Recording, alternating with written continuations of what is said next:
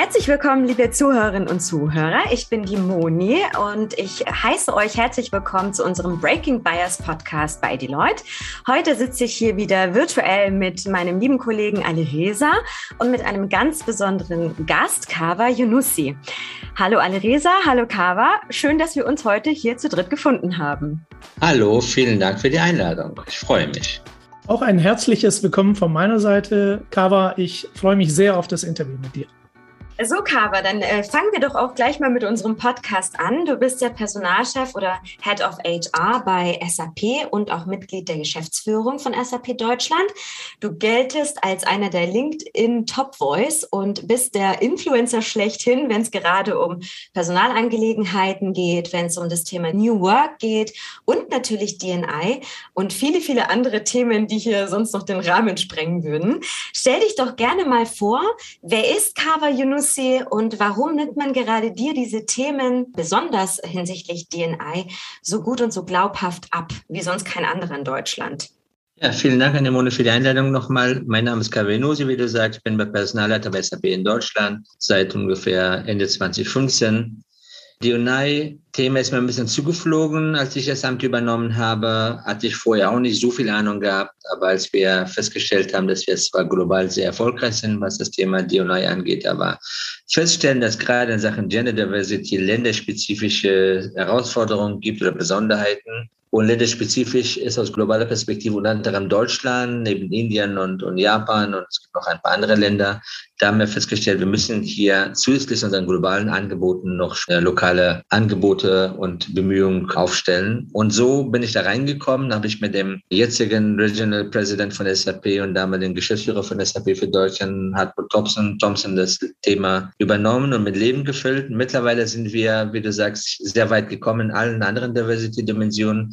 Mit Gender haben wir angefangen, wie gesagt, ist jetzt eine Dimension von vielen. Das Erfolgsgeheimnis ist es, glaube ich, organisatorische Natur. Zum einen, dass wir die Verantwortung in, im Management haben, also jetzt nicht eine COE von HR, die das Thema von der Seite treibt, sondern wir im, im Management äh, uns die Ziele, wie wir es umsetzen wollen, etc. selbst geben, noch dafür verantwortlich sind.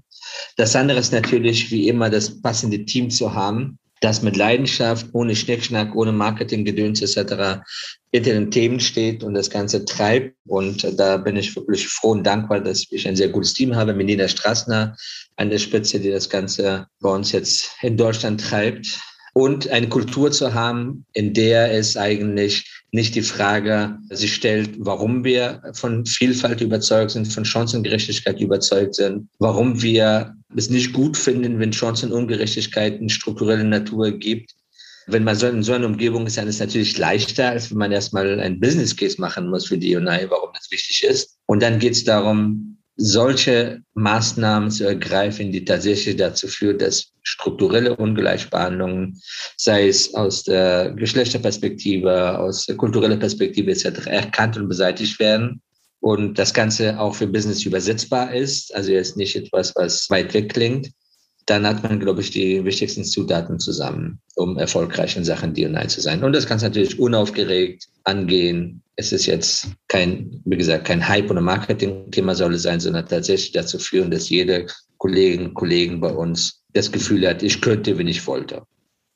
Cover jetzt ist es so, dass wir in unserem Podcast hier das Thema Diversity and Inclusion, äh, und zwar alle Dimensionen, die es in Diversity and Inclusion gibt, besprechen. Heute insbesondere das Thema Menschen, in deinem Fall erfolgreiche Menschen im Berufsleben, Menschen mit Migrationshintergrund. Das verbindet uns dreien, glaube ich. Äh, was dich und mich wahrscheinlich nochmal insbesondere verbindet, ist, dass wir wahrscheinlich so um die 80er hier nach Deutschland gekommen sind. Ich habe irgendwo mal gelesen, dass du mit 13 Jahren alleine dich in die ungewisse Zukunft nach Deutschland gemacht hast, damals aus ähm, Afghanistan. Ich übrigens komme ja aus dem Iran. Was waren für dich rückwirkend prägende Ereignisse, von denen du sagen würdest, die haben dich zu dem gemacht, was du heute bist? Und hast du schon in früheren Jahren gelernt, und das äh, habe ich mir auch nochmal ähm, nachgelesen bei dir, dass du sehr gerne davon sprichst, dass man sich nicht Verbündete holen soll, sondern Mitstreiter.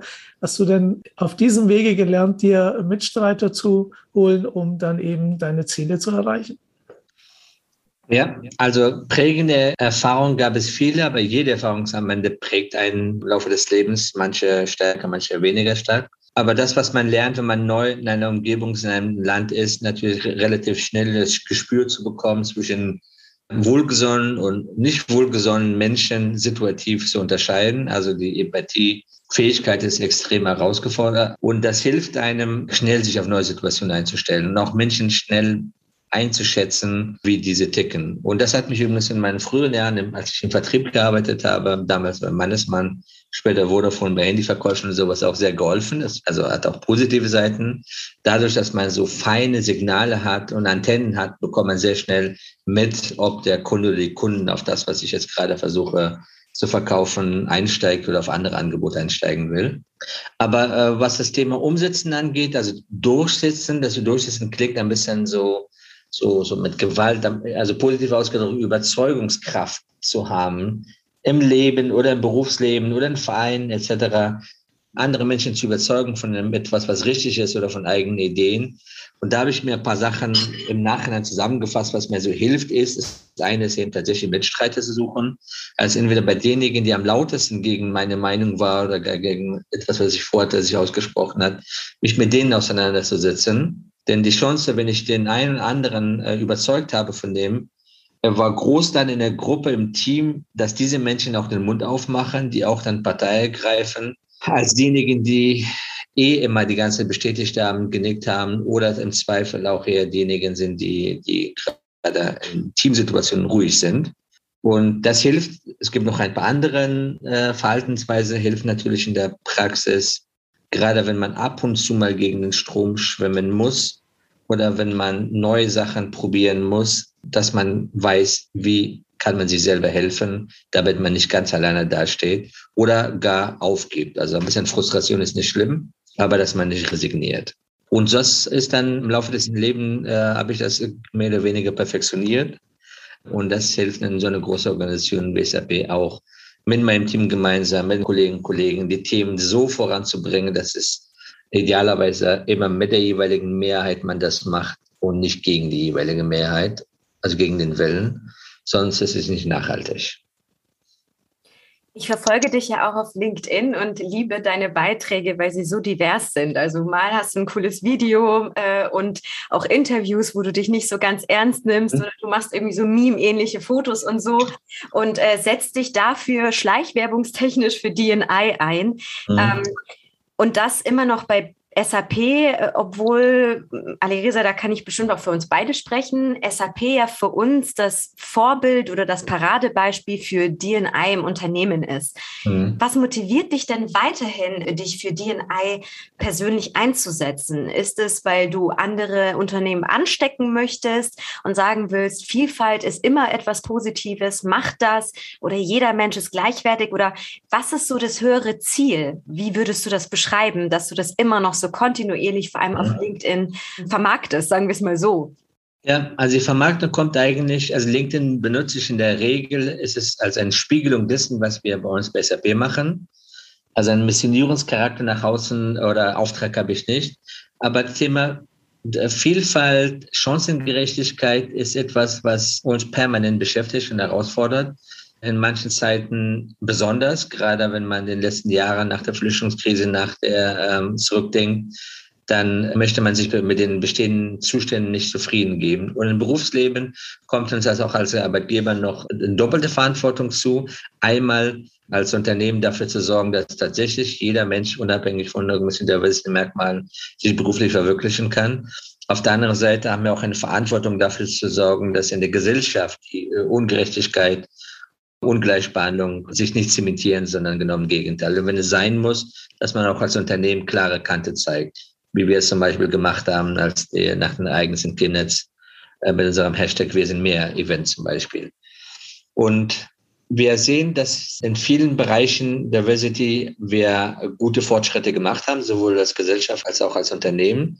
Aber nichtsdestotrotz sind wir weit weg zu sagen, äh, dass wir eine gerechte Gesellschaft haben, dass wir ein vollständig gerechte Arbeitsfeld haben, wo man unabhängig von irgendwelchen Diversity-Merkmalen die gleiche Ausgangsposition hat. Solange das der Fall ist, ist natürlich die Ansporn da, dafür zu sorgen, dass zumindest äh, im Berufsleben oder zumindest bei SAP diese, diese Chancenungerechtigkeiten auf ein Minimum reduziert werden.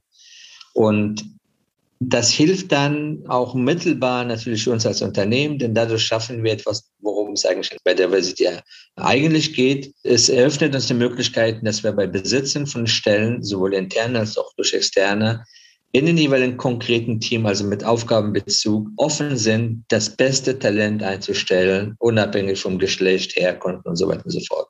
Denn nur dann macht Diversity Management auch unternehmerisch einen Sinn und es hört da raus, dass ich bis jetzt nie gesagt habe, Diversity macht uns profitabel, erfolgreich und so weiter und so fort. Weil das, darüber freue ich mich, wenn das kommt. Aber wenn man ehrlich ist, ist der Einfluss von Diversity auf Unternehmenserfolg, Profit und Umsatz äh, nach empirisch wissenschaftlich nicht messbar. Und die, die Sachen, die angeblich gemessen haben, sind es Korrelationen, aber man kann es nicht so richtig messen. Aber deswegen darf es nicht darum gehen, äh, Chancengerechtigkeit muss nicht unbedingt ein Business Case bedeuten, sondern ist für sich genommen ein Wert, wofür zu streiten sich immer lohnt.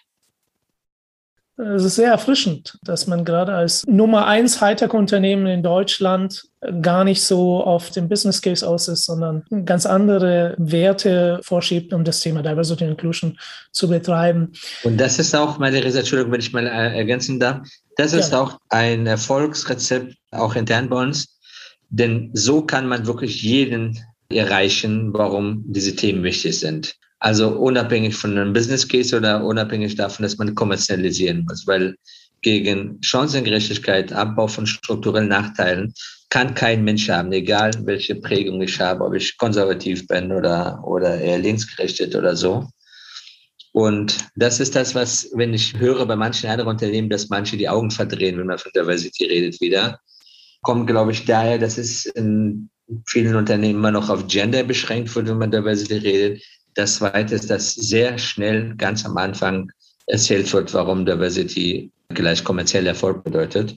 Und das ist etwas, was die Leute nicht so gern oder individuell motiviert, sagen wir mal so. Vielleicht die Vorstände schon, aber nicht jeden einzelnen Mitarbeiter. Dafür brauchen wir andere Gründe, Motivation, die individuell auch nachvollzogen werden kann und auch dazu führt, dass man sein Verhalten danach richtet oder sogar anpasst. Jetzt haben wir gerade schön erfahren, dass es euch äh, auch als Unternehmen, also nicht nur dir persönlich, sondern auch SAP als Unternehmen wirklich am Herzen liegt, diese Themen voranzutreiben. Du bist sehr aktiv äh, in Social Media. Wir verfolgen deine Posts und sind sehr dankbar zu erfahren, was ihr so für Projekte antreibt. Ich kann mich erinnern an eine Kampagne, die du, glaube ich, mit diversen anderen Unternehmen, unter anderem Deloitte war mhm. einer dieser Teilnehmer, für Flüchtlinge, also Menschen, ja üblicherweise eigentlich keine Perspektive in so einem akademischen Job haben, habt ihr Kampagnen gestartet bei SAP und kannst da gerne natürlich auf die Kampagne eingehen, aber was habt ihr denn sonst noch für Projekte, die ihr derzeit in DNI aktuell betreibt? Ich habe von der Deborah, deine Kollegin, netterweise den Hinweis bekommen, dass du zurzeit sogar an einem Lemon Tree Award, nennt sich das, arbeitest. Vielleicht magst du mal aus dem Nähkästchen erzählen und uns mal eure Welt ein bisschen näher bringen. Ja, sehr gern. Also das Projekt mit für, für Geflüchtete nennt sich Changemakers. Jetzt hat die Nina gepostet auf LinkedIn, geht in eine zweite Phase, nachdem die erste Quarter sehr erfolgreich war. Alle Teilnehmerinnen und Teilnehmer haben bestanden, haben auch einen Anschluss gefunden, die überwiegende Mehrheit. Jetzt, jetzt haben wir das Programm nochmal verbessert. Seit heute und morgen wieder sind 20 plus Geflüchtete aus verschiedenen Ländern zusammen werden als SAP Consultant ausgebildet, äh, mit der festen Zusage, dass sie nach der Ausbildung bei einem der SAP-Partner auch anfangen können in irgendeiner Art und Weise. Da sieht man auch hier, dass diese Gerede, äh, die Leistung zählt, man muss nur wollen, dass man, das ist leicht hergesagt ist. Meist sagt man das, wenn man selber privilegiert ist und die Erfahrung nicht gemacht hat, sondern ist der Beweis, dass die Ausgangspositionen eine ganz große Rolle spielen, dass man es auch nicht äh, vernachlässigen darf. Das Thema Elementary Award geht in die gleiche Richtung. Hier geht es darum, dass wir Menschen haben, die einen schwierigen Start ins Berufsleben hatten, sei es durch Migration, aber nicht unbedingt mit Migration, können auch andere Gründe sein, soziale Herkunft und so weiter und so fort. Und diese sind im Wirtschaftsleben da, die äh, sind aber nicht so sichtbar, wie sie auch verdient haben, diese Sichtbarkeit. und stoßen auch an Glasziele, gelesene Decke, wenn es um Richtung Fortschritt nach oben geht. Und deswegen möchten wir jetzt im Q3, Q4 gemeinsam diese Lemon Tree Award herausbringen für die talentierte Persönlichkeiten mit schwierigen Startpositionen im Berufsleben, die Zitronen geschenkt bekommen und daraus Zitronenlimonade pressen, sagen wir so. Und das wird im Q1 vermutlich, wo es dann ähm, wird die Auszeichnung stattfinden. Auch hier ein bisschen visibel zu machen, dass wir nicht nur in Sachen Frauen, an Sachen äh, gläserne Decke fokussiert sein müssen oder darauf achten, sondern auch bei diesen Menschen. Das nach außen, aber intern, also ich mache, sage mal, was wir für einzelne Dimensionen machen, Sachen Diversity insgesamt, weil wir gesagt haben, Diversity ist mehr als nur Gender. Wir sind gerade dabei, einen Diversity-Bereich rauszubringen mit allen Dimensionen. In manchen Dimensionen hat man natürlich, sieht man, haben wir auch die Datensystem. Bei manchen Dimensionen wissen wir als Arbeitgeber nicht und das ist auch richtig so, dass wir es nicht wissen, sind also auf freiwillige Angaben angewiesen.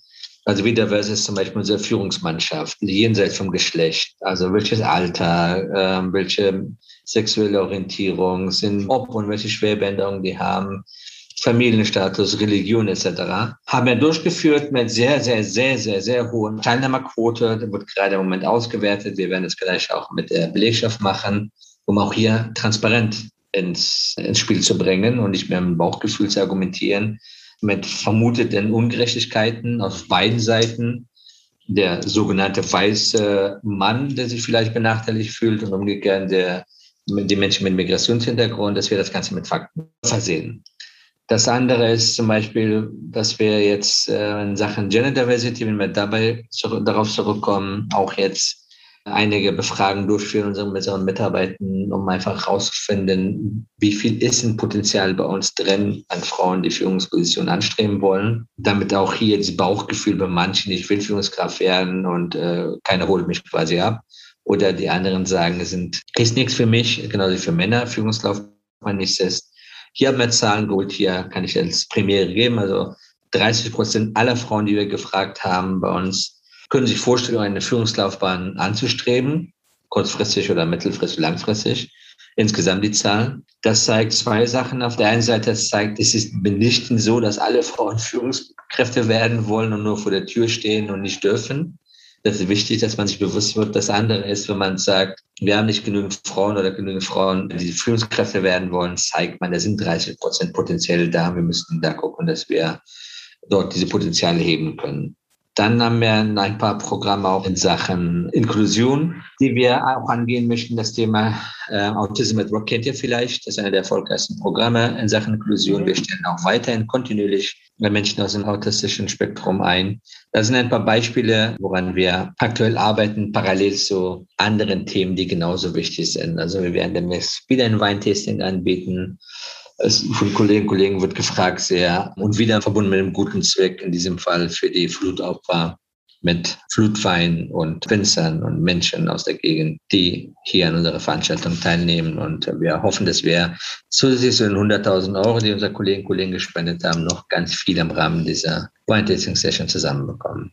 Klasse beeindruckend, wirklich beeindruckend. Kann ich alle Resa nur zustimmen. Vor allem finde ich super schön, dass ihr nicht nur äh, eine Dimension bearbeitet oder versucht, das Leben der Mitarbeiterinnen und Mitarbeiter zu verbessern, sondern wirklich ganzheitlich viele andere Dimensionen noch abdeckt. Das zeichnet euch wirklich ans Unternehmen aus. Und bevor ich zur nächsten Frage komme, kommt jetzt gerade eine spontane Nachfrage von mir. Und zwar, wie würdest du denn die Unternehmenskultur an sich bei SAP beschreiben? Also gibt es viele Mitarbeiterinnen und Mitarbeiter, die sich äh, freiwillig dazu melden, in diesen DNI-Projekten aktiv zu sein und sich zu engagieren? Oder stellt ihr den Mitarbeiterinnen und Mitarbeitern Zeit zur Verfügung? Weil ich kann mir vorstellen, SAP ist wahrscheinlich wahrscheinlich ähnlich wie bei Deloitte. Business ist immer da. Man äh, geht manchmal im Daily Business unter so und man hat dann die Zeit nicht dafür, beziehungsweise viele Kolleginnen und Kollegen argumentieren ja so, dass sie so die Zeit nicht dafür haben. Wie ist das bei euch so? Wie würdest du die Unternehmenskultur beschreiben? Also zunächst einmal, was Unternehmenskultur angeht, sind ein paar Eckpunkte. Also einmal ist dass Vielfalt ein Fakt ist. Darüber wird nicht diskutiert, sondern es geht nur darum, wie wir eine inklusive Kultur schaffen. Das gilt von unten bis zum Vorstand Aufsichtsrat. Es steht fest. Das andere ist, diese Menschenzentriertheit, das hast du vielleicht auch von LinkedIn häufig gehört, bedeutet im Konkreten, dass es nicht an, an Themen, People-Themen gespart wird. Also wir werden nie so viel Arbeit haben, dass die Menschen nicht an ihrer Weiterbildung arbeiten können, an ihre Ehrenämter, sowohl intern als auch extern, auf Kosten ihrer Gesundheit geht, etc. Das würden wir nie machen. Also das sind so Grenzen, die dann von allen respektiert werden, weil die Mitarbeiterzufriedenheit ist für jede Führungskraft, ihre eigene Mitarbeiterzufriedenheit für das Unternehmenmanagement ein sehr, sehr wichtiges Ziel, finde ich, das höchste Ziel, was wir haben. Und deswegen gehen wir damit sehr transparent auch um, was die Mitarbeiterzufriedenheit angeht. Und wenn diese mal nicht so ist, wie man sich wünscht, machen wir auch sehr viel. Im Moment ist sehr gut. Also wir haben letztes Jahr 2020 eine Rekordzufriedenheit bei Mitarbeitern gehabt, haben wir noch nie so glückliche Mitarbeiter gehabt, trotz Pandemie. Lag natürlich daran, dass wir in der Zeit sehr viel gemacht haben, um die Belastung der Pandemie zu, zu mindern. Die Kolleginnen und Kollegen haben sich erstmals zunächst selber viele Netzwerke organisiert. Natürlich berühmteste sind äh, Frauennetzwerke wie Business Woman Network, LGBTI-Netzwerk seit 20 Jahren mittlerweile bei SAP, äh, Pride SAP mit über oder knapp 9000 Mitglieder, sowohl aus LGBTI-Umfeld, aber auch Allies, die wir da drin haben. Und einige Netzwerke, die in letzter Zeit entstanden sind, auch mit unser, an, nach unserer Anregung, wie Väter at SAP-Netzwerk oder derzeit SAP, also mittlerweile, glaube ich, auch ein sehr aktives Netzwerk. Wir haben Moms at SAP Netzwerk, wir haben Single Parents at SAP und noch einige andere Netzwerke, die uns helfen natürlich, dass sie selber ihre Interessen, ihre Herausforderungen, Gewünsche formulieren für sich selbst. Und wir dann natürlich mit dem Dialog sind, gucken, wie wir das entsprechend umsetzen können in der Praxis. Bei diesen Netzwerken geht es nicht darum, Männer, Väter gegen Mütter oder so, sondern die sind alle unter dem Dach Eltern LCP, wollen natürlich äh, Vereinbarkeit für alle. Aber die Herausforderung von Single Parents, also ein Elternhaushalt, sind andere als bei, bei Vätern und bei Müttern. Und äh, da hilft es, dass die das singulär sehen und wir das im größeren Kontext dann übersetzen. Zum Beispiel unserer Väterzeit, dass man in den ersten acht Wochen nach der Geburt Arbeit 20 Prozent reduzieren kann ohne Gehalteinbußen.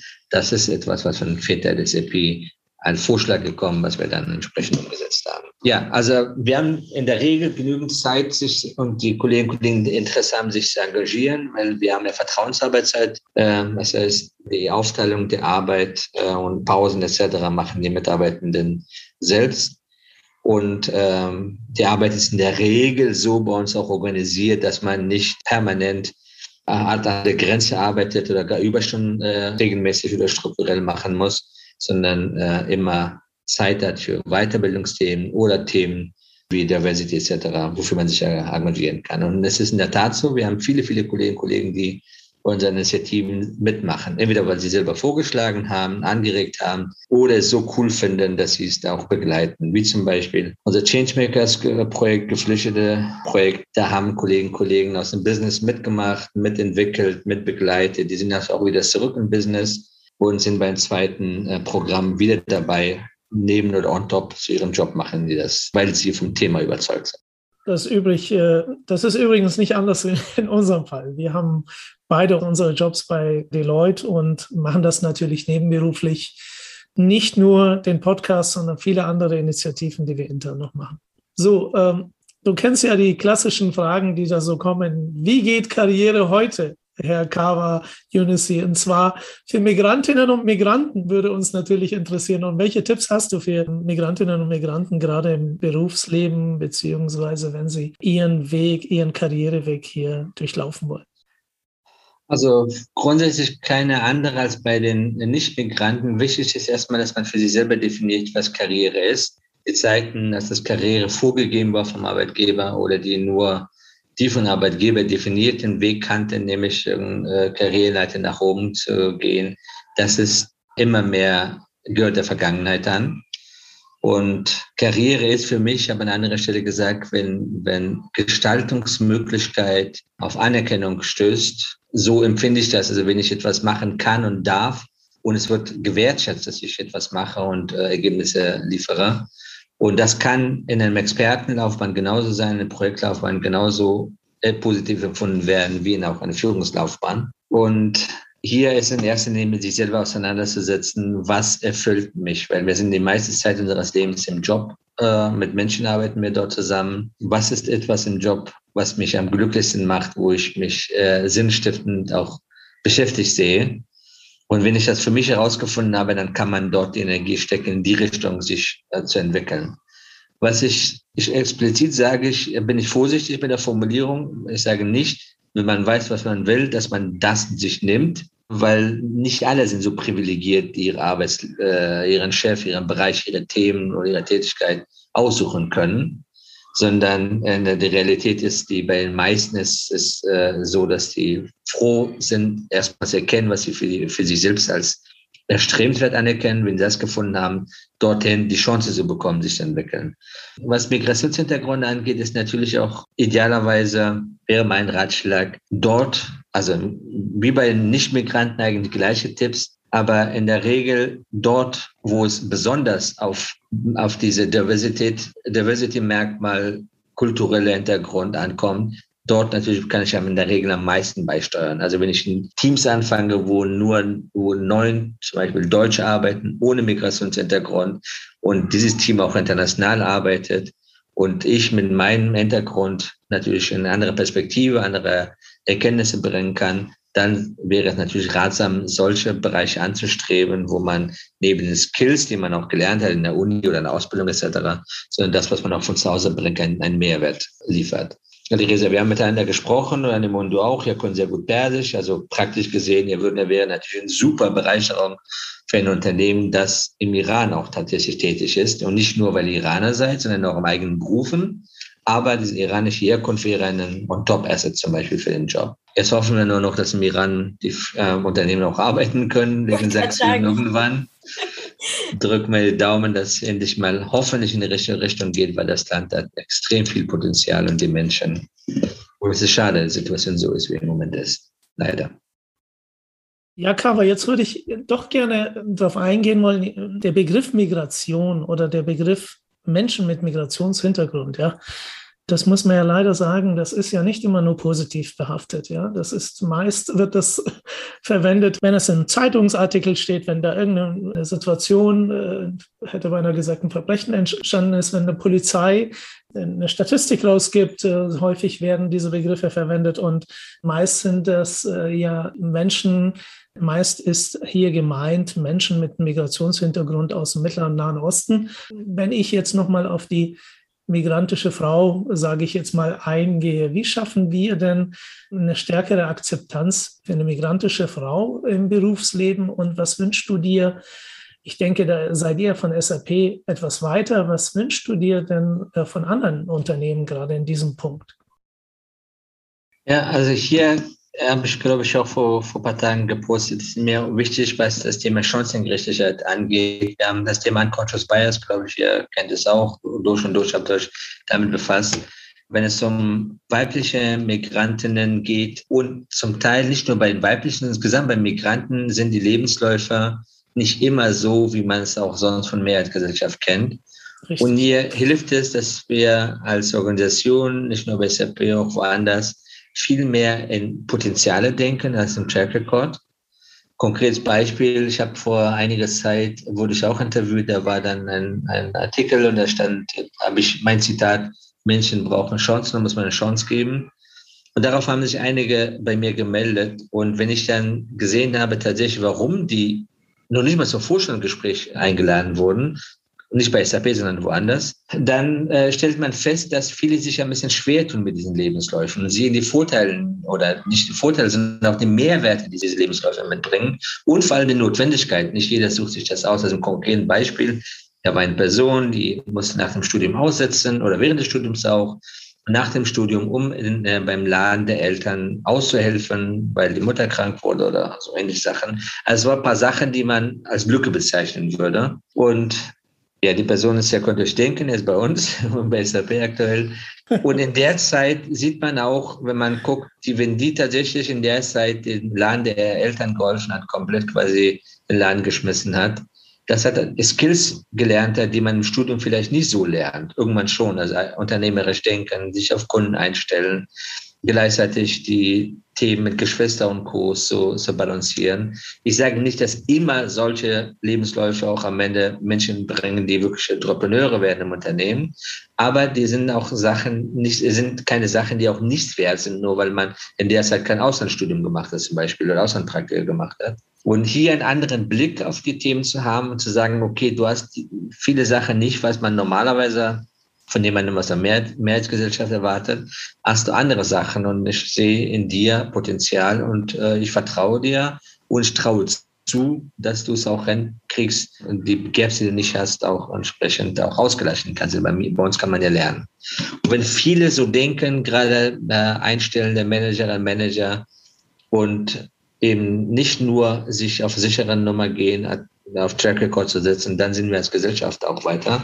Aber darum mache ich mir wenig Sorgen, Theresa und ähm, Annemone, weil je enger der Markt wird, der Arbeitsmarkt wird, umso mehr sind die Unternehmen auch darauf angewiesen, sämtliche Potenzial der Gesellschaft auszuschöpfen, wahrzunehmen. Und am Ende bleibt nichts anderes übrig, auch diese Perspektive einzunehmen, äh, nämlich Menschen nicht nur nach, äh, nur nach einer Erfahrung einzustellen, sondern auch nach Attitüden und Potenzial.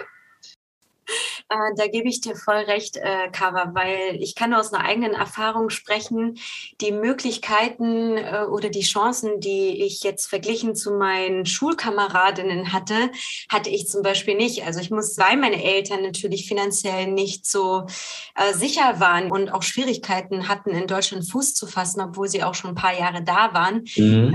ähm, musste ich sozusagen neben meinem Studium äh, fast Vollzeit arbeiten, noch mein Studium irgendwie stemmen und habe es irgendwie ohne Vitamin B, wie auch immer, zu Deloitte geschafft. Aber ich denke mir, ich war in der Stellung, dass ich Glück hatte. Ich kann mir aber vorstellen, viele andere Frauen oder auch Männer mit, mit einem anderen kulturellen Hintergrund haben diese Schwierigkeiten auch. Und ich finde, diesen Fokus mehr auf das Potenzial zu setzen und nicht darauf zu setzen, okay, ich war jetzt ein Auslandssemester in London, in, in Los Angeles oder in San Francisco, dass man eher über das Potenzial geht und sagt, okay, die hat jetzt vielleicht kein ausländisches Semester hinter sich, aber dafür hat sie so und so viel oder hat er so und so viel Erfahrungen in, in dem Laden seines Vaters gesammelt. Und ich finde, das ist ein richtiger Ansatz, äh, der auch diese strukturelle Diskriminierung irgendwie so entgegenwirkt, weil man so sicherstellen kann, okay, ich lade sie oder ihn mal jetzt zum Vorstellungsgespräch ein und dann gucke ich halt, ob sie zur Unternehmenskultur passt oder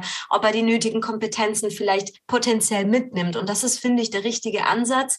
Und ich hoffe wirklich, äh, dein Wort zu Gottes Ohren, dass es äh, sich in der Unternehmenslandschaft erheblich ändern wird, weil ich da auch schon in der Vergangenheit schon krass an meine Grenzen gekommen bin und jetzt auch mit einigen, bei anderen äh, Frauen oder auch Männern mit anderem kulturellen Hintergrund schon sehr Ähnliches gesehen habe, dass sie einfach nicht mal zum Vorstellungsgespräch eingeladen wurden. Und das ja. ist für mich echt schade und das hat nichts mit Chancengleichheit zu tun, finde ich. Ja, Absolut. Und da gilt zu arbeiten und dazu dient auch und diese Lemon Tree Award, wovon du gesprochen hast, Reza, um hier mehr Sensibilität zu schaffen und das Thema Migration, Migrationshintergrund auch positiv nicht zu färben, sondern die komplette Palette zu zeigen. Natürlich gibt es unter Migranten wie unter, unter Deutschen auch Menschen, die sich nicht an Recht und Gesetz halten aber hier Beispiele zu zeigen, die nicht so plakativ gezeigt werden, weil man in der Regel eine Schlagzeilenzeitung ist, wenn man was verbrochen hat und nicht erfolgreich zum Beispiel über die Leute, weil wir beide zum Beispiel, obwohl ihr es verdient hättet. Also ich, ich nehme mit, äh, das Recruiting muss potenzialorientiert sein, dafür muss es offener werden und empathischer. Korrigiert mich bitte. Absolut. Wenn ich nee, da hast du sehr gut zusammengefasst. Ja, dann würde ich jetzt zur nächsten Frage kommen. Und zwar äh, haben wir ja die Corona-Pandemie. Ich glaube, das kann keiner mehr hören, dieses C-Wort. Aber was ist denn so deine persönliche Einschätzung jetzt hinsichtlich der Pandemie? Findest du, dass die Pandemie Auswirkungen oder Konsequenzen auf das Thema DNI in der Arbeitswelt hatte? Oder findest du, es hat einen positiven Einfluss, die Menschen oder Frauen haben besonders mehr Chancen, sich jetzt irgendwie zu etablieren? Oder sagst du, wir sehen uns alle virtuell, jetzt wird das alles noch ein bisschen schwieriger in Richtung DNI? Oder sagst du, das ist gleich geblieben? Wie hat sich so das Thema DNI und Corona vertragen oder eben auch nicht? Ähm, es kommt auf das Unternehmen und je nachdem, was das, was, wie die Unternehmen darauf reagiert haben, an. In manchen Bereichen äh, hat das zur positiven Entwicklung geführt, in manchen natürlich nicht. Die Zahlen aus der Gesellschaft kennen wir. Das führt leider nicht zu, hat nicht zu den positiven Entwicklungen geführt. Man redet immer von Retraditionalisierung während der Corona-Phase. Aber grundsätzlich hat Corona, beziehungsweise diese diese Kollaborationstools wie Zoom und Teams etc. dazu geführt, dass natürlich das Thema Inklusivität, Inklusion auch zugenommen hat. Man konnte überall bei jeder Veranstaltung, bei jeder Session dabei sein, ohne Kinderbetreuung zu organisieren, ohne äh, irgendwo anzufahren, äh, von, was weiß ich, Heidelberg nach München etc. Man konnte direkt da sein und teilnehmen an, an Wirtschaftsleben, an Gesellschaftsleben. Da sind die Vorteile, die die Pandemie mitgebracht hat. Die Nachteile wissen wir mit Homeschooling, Krankheit und so weiter und so fort. Und wir haben als Unternehmen am Anfang, äh, direkt am Anfang äh, natürlich ein paar Sachen gemacht, um entgegenzuwirken, aber auch parallel geguckt, ob das auch wirkt.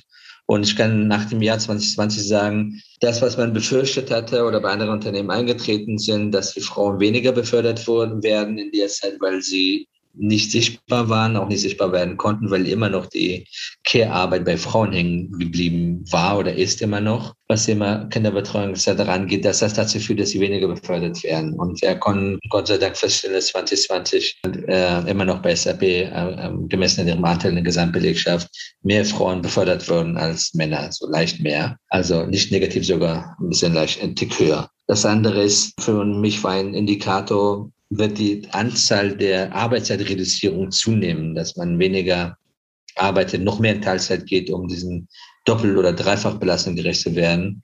Und da konnten wir auch entspannt sein und freuen, dass die Arbeitszeitreduzierung 2020 nicht nur äh, zurückgegangen ist, sondern im Gegenteil so eine Arbeitszeitaufstocken hat gefunden. Also viele Kolleginnen und Kollegen haben 2020 ihre, Arbeit, ihre Arbeitszeiten aufgestockt. Das heißt, sie konnten mit den Angeboten, die wir hatten, mehr arbeiten, trotzdem äh, Lockdown, Homeschooling etc. gerecht werden, was uns natürlich sehr freut. Und das mündet auch, sieht man bei Mitarbeiterbefragungen, dass sie diese Entwicklung auch bestätigen. Das SAP-Beispiel. Es gibt auch viele andere Unternehmen, die das auch gut hinbekommen haben. Aber gesamtgesellschaftlich habe ich zumindest beobachtet in Presse und Co. hat es zu einer grundsätzlichen einen Rückschritt geführt wohl. Ich hoffe, dass das, wenn es ja so eingetreten ist, nicht äh, nachhaltig ist und nicht von Dauer. Die Situation hat sich ja durch Corona natürlich schon geändert.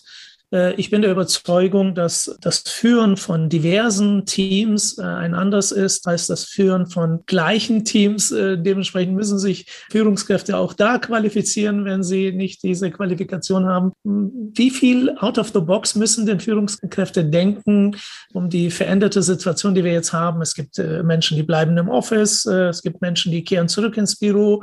Was meinst du, was müssen oder was muss diese Führungskraft bei der Bewertung ähm, seine Mitarbeiterinnen und Mitarbeiter unbedingt anders machen, um, Gerechtigkeit walten zu lassen? Was ist sonst so zu beachten, gerade jetzt in dieser Situation? Ja, es ist äh, diese, wichtig ist, dass man als Führungskraft in einen eigenen blinden Flicken bewusst wird. Die Themen hast du angesprochen, dass Leistung nicht davon abhängt, äh, wo man sitzt, wo man arbeitet, wo die Leistung erbracht wird, auch nicht davon abhängt, welches Geschlecht man hat, welche Arbeitsbeschäftigungsgrad man hat, Vollzeit oder Teilzeit, dass man sich diesem bewusst ist und man als Unternehmen neben dieser Awareness, die man schafft, in den entscheidenden Momenten auch natürlich entsprechende Mechanismen hat, um das nachzuprüfen, bevor es Realität werden. Heißt, wenn man äh, Beförderungsfälle hat oder andere Karriere- oder vergütungsrelevante Prozesse, dass man dort als Unternehmen auch entsprechende Checks eingebaut hat. Einmal zum Thema Awareness und im Nachgang wenn man feststellt, dass das äh, nicht beachtet wurde, aus welchen Gründen auch immer, das korrigieren kann. Und damit haben wir und viele Unternehmen, die auch globale Organisationen hatten vor der Pandemie, gute Erfahrungen, beziehungsweise Erfahrungen überhaupt. Weil in globalen Organisationen ist ja gang und gäbe, dass man als Führungskraft die eigenen Mitarbeiter nicht täglich sieht, sondern die sind irgendwo auf der Welt zerstreut. Trotzdem hinbekommen muss einen sehr guten Teamzusammenhalt, eine gerechte Vergütungsstruktur, dass man den Mitarbeiter auch entsprechend ihrer Leistung und Senioritätsgrad auch befördert und so weiter und so fort. Und dann diesen Erfahrungen den Führungskräften zur Verfügung zu stellen, die bis jetzt halt äh, nicht so remote oder global gearbeitet haben, sondern überwiegend die Teams vor, der, vor dem Büro hatten, so dass man ein Peer-to-Peer-Learning innerhalb der eigenen Organisation hat. Und das, die Akzeptanz natürlich viel höher, als wenn irgendwelche Externe dann einen erzählen, worauf man achten soll. Also ganz herzlichen Dank. Ähm, an dich, Kaba, dass du dir heute die Zeit genommen hast, mit Anemone und mit mir heute in dem Deloitte Breaking Bias Podcast Diversity and Inclusion bereitzustehen und mit uns ähm, das Gespräch zu führen, unsere Fragen zu beantworten. Das war für mich persönlich ein Vergnügen und das gebe ich jetzt mal weiter an meine Kollegin Anemone. Ich denke, für dich war es äh, sicherlich genauso. Ja, auf jeden Fall. Vielen lieben Dank, Kava. Du warst heute sozusagen mein letzter Podcast äh, in dieser Reihe vom Breaking Bias Podcast. Es war mir eine große Ehre, mit dir auch mal persönlich zu sprechen, one-to-one -one sozusagen. Und ich freue mich, dass du zugesagt hast und so viele coole Insights mit uns geteilt hast. Vielen lieben Dank dafür. Vielen Dank für die Gelegenheit. War mir auch eine Freude. Schön, dass wir es doch noch geschafft haben, bevor du wechselst, ja. miteinander zu sprechen. Und ich freue mich auf unser Clubhouse-Session demnächst. Wir stimmen uns okay. nochmal ab. Herzlichen Dank, Carmen. Vielen Dank. Bleibt gesund. Danke. Ciao, ciao. Liebe Zuhörerinnen und Zuhörer, das war sie wieder, die neue Folge des Breaking Bias Podcast, diesmal mit Kawa Yunissi, Personalchef und Mitglied des Vorstandes der SAP AG. Wir hoffen, dass es euch gefallen hat und dass ihr Anregungen für euch in eurem Unternehmen mitnehmen könnt. Wir würden uns freuen, euch wieder dabei zu haben in der nächsten Folge im nächsten Monat. Ein ganz besonderer Dank gilt meiner Co-Moderatorin, Co-Host Anemone Paleko. Anemone, ganz herzlichen Dank auch dir für die tollen Podcast-Folgen, die wir im Rahmen des Breaking Bias gemeinsam gedreht haben und alles Gute auf deinem Weg.